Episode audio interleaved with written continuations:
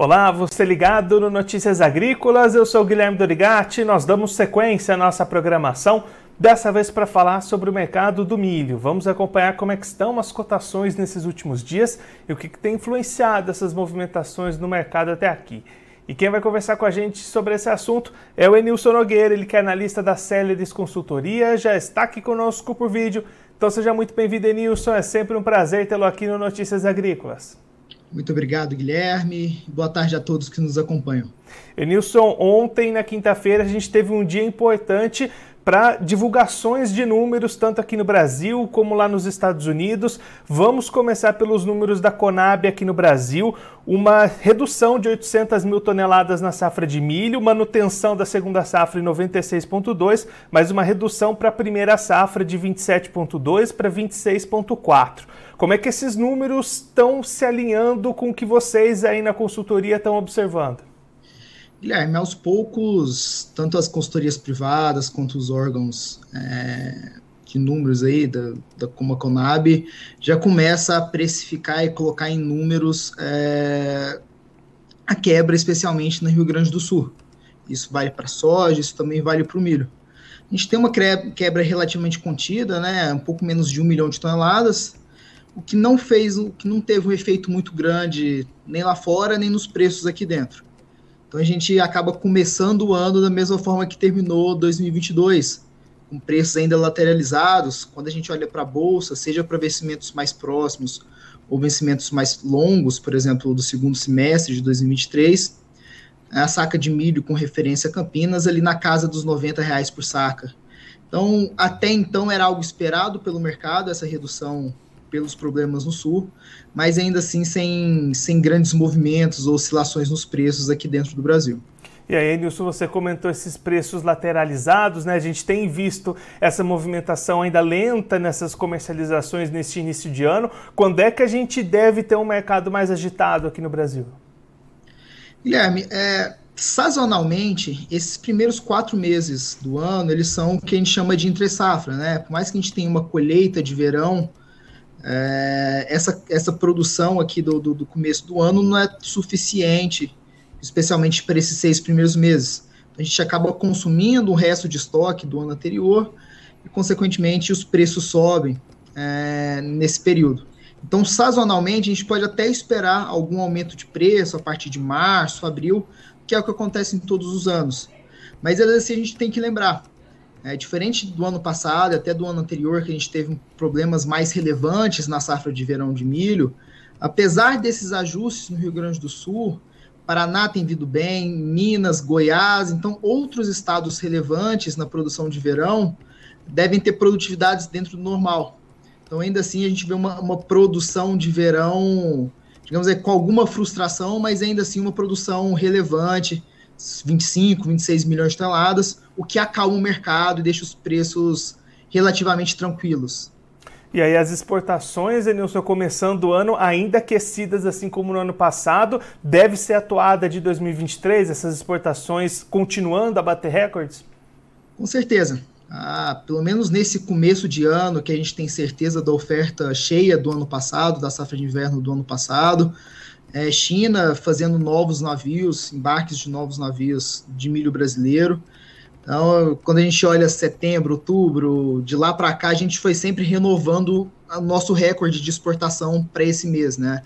Então, não é estranho que janeiro e fevereiro a gente ainda tenha exportações ali por mês em algo em torno de 3, 3 milhões e meio, tanto em janeiro quanto em fevereiro, o que também ajuda nessa história de sustentar preços. E aqui é um ponto importante, né? Por mais que a gente fale de preços lateralizados, seja, não muda nem para cima nem para baixo, é justamente a exportação que tem dado essa sustentação de mercado.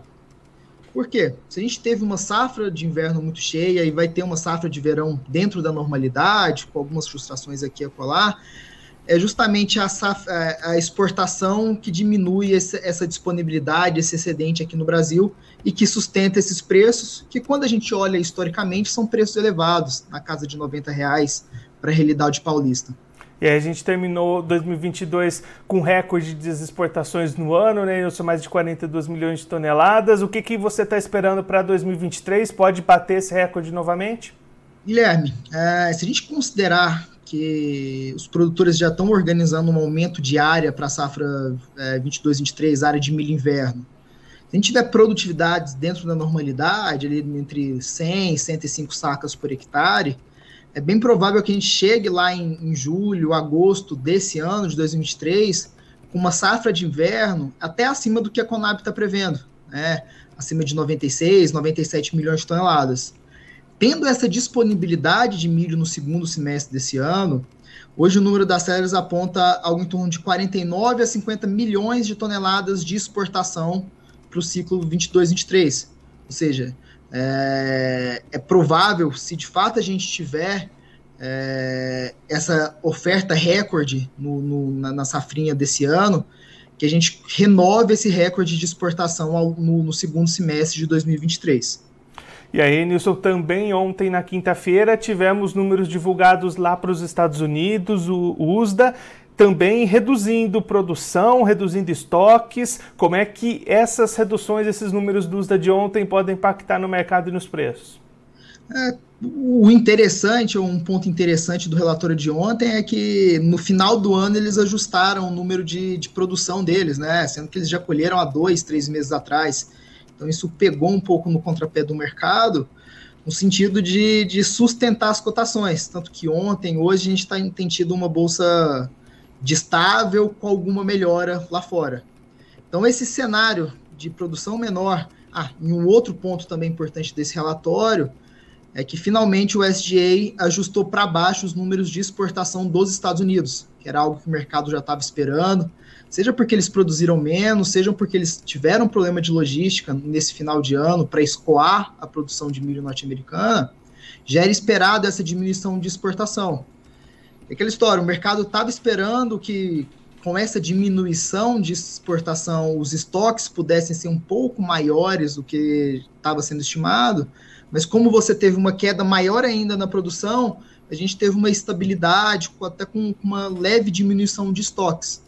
Então isso acaba sustentando, mas assim, sem grandes efeitos, né? Mas acaba sustentando os preços lá fora também.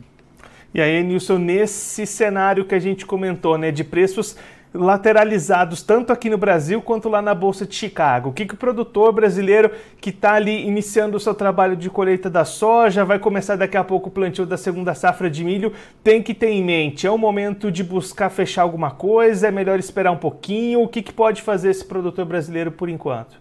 Legal, Guilherme. O que a gente tem feito aqui de, de, de, de, de recomendação para o produtor esse momento é um momento chave porque ele tem, a, tem que ter a cabeça em dois lugares diferentes, né? Um é de fato na lavoura, é, torcer para diminuir um pouco das chuvas aí em algumas áreas para o produtor conseguir colher e conseguir plantar, colher a soja e plantar um mini inverno dentro da, da janela considerada ideal. A gente já escuta isso especialmente em Mato Grosso, mas também tem algumas outras áreas em Goiás que já está em ponto de colheita, mas a chuva tem atrapalhado um pouco.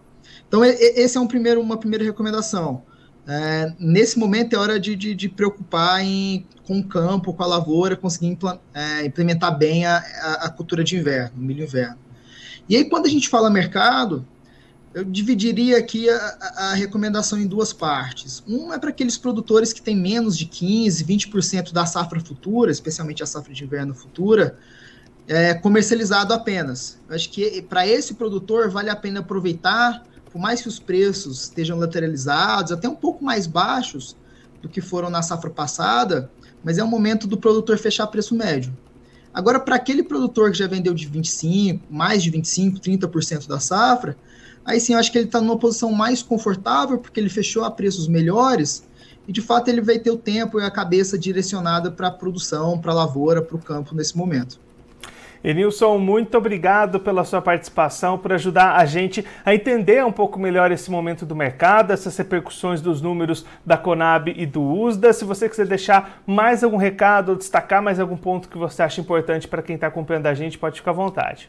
Claro, obrigado Guilherme, obrigado a todos que nos escutam. Um ponto importante: é, a Argentina está tendo problemas sérios de, de, de, safra por lá também, né? Já teve é, cortes relevantes essa semana isso pode abrir alguma janela de, de, de, comercialização, especialmente no sul, que nesse comecinho de ano é, por, por vez ou outra, acaba importando esse milho da Argentina, de outras localidades. Então, especialmente para o produtor do Sul, ficar de olho no mercado aí e tentar é, alavancar um pouco das vendas desse milho verão que está prestes a ser colhido. Enilson, mais uma vez, muito obrigado. A gente deixa aqui o convite para você voltar mais vezes, sempre contribuir conosco e com todos os produtores do Brasil. Um abraço, até a próxima. Obrigado, até mais. Esse o Nogueira, ele que é consultor da Celeris Consultoria, conversou com a gente para mostrar um pouquinho os resultados, as implicações dos relatórios divulgados ontem, na quinta-feira, tanto pela Conab aqui no Brasil, quanto pelo USDA lá nos Estados Unidos, o que, que isso pode impactar no mercado e nos preços. Eles estão destacando as confirmações de redução na produção, principalmente no Rio Grande do Sul, para a safra de verão brasileira. Mesmo assim, números bastante robustos, tanto para essa primeira safra quanto para a segunda safra, o que deve dar uma produção bastante grande para o Brasil. E aí o foco volta a ser novamente, assim como em 2022, as exportações, que na visão das Celeris podem chegar entre 49 e 50 milhões de toneladas no ciclo 22-23 e renovar o recorde que já foi batido no último ano, passando ali das 43 milhões de toneladas. Já olhando para o USDA, o Enilson também destacando as reduções nas estimativas de produção e principalmente de exportação dos Estados Unidos e mesmo exportando menos, estoques sendo reduzidos o que mostra o tamanho das perdas apresentadas na safra dos Estados Unidos nessa última temporada. Diante desse cenário todo, Enilson recomendando para o produtor brasileiro, aquele que vendeu pouco volume dessa próxima segunda safra, ali entre 15% e 20%, é um bom momento para participar do mercado, para aproveitar preços que, embora lateralizados e até um pouquinho menores do que os do ano passado, ainda remuneram e podem garantir bons preços médios para os produtores brasileiros. Já quem já vendeu um pouquinho mais, avançou mais na comercialização, ali mais de 25%, de 30%, aí esse produtor já está um pouquinho mais confortável e consegue segurar um pouco mais essa comercialização para momentos futuros, para olhar como é que vai se movimentar o mercado daqui para frente. Agora, antes da gente encerrar, vamos ver como é estão as cotações do milho neste momento nas bolsas. Você vai acompanhar os números aí na tela para você ver com a gente.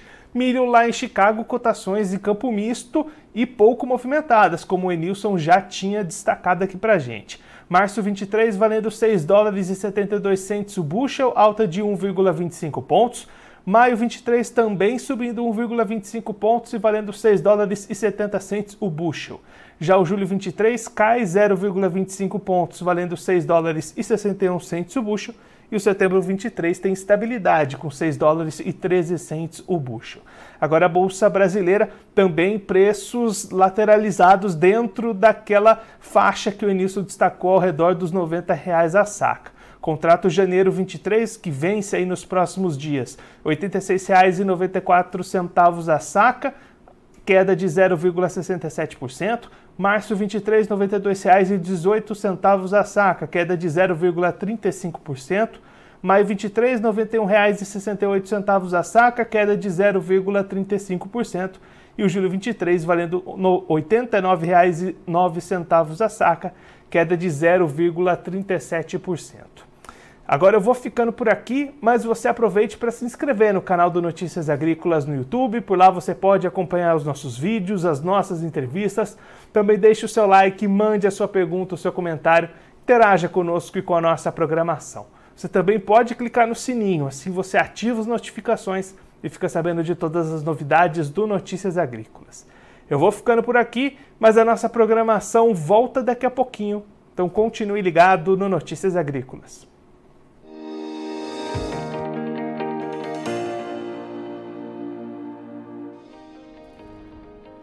Inscreva em nossas mídias sociais no Facebook Notícias Agrícolas, no Instagram arroba Notícias Agrícolas e no nosso Twitter arroba Notiagre. E para não perder nenhum vídeo, não se esqueça de nos acompanhar no YouTube e na Twitch Notícias Agrícolas Oficial.